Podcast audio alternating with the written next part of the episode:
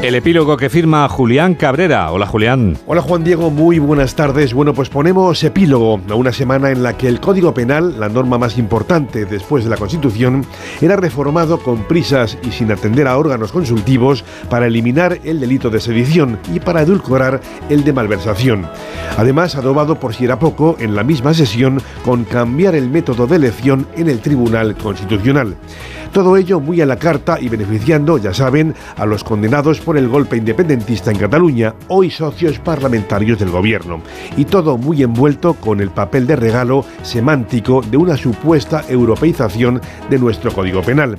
Aunque tal vez lo más sonrojante, por no decir indignante, fue el nuevo ataque al Poder Judicial en un pleno en el que se sacaba el nombre del, del golpista Tejero en boca de quienes no recuerdan a los que realmente pararon el golpe del 23F y parecen ignorar además quiénes eran los que en aquel episodio, en lugar de defender la democracia, huían del país en lancha por aguas del Cantábrico. Enseguida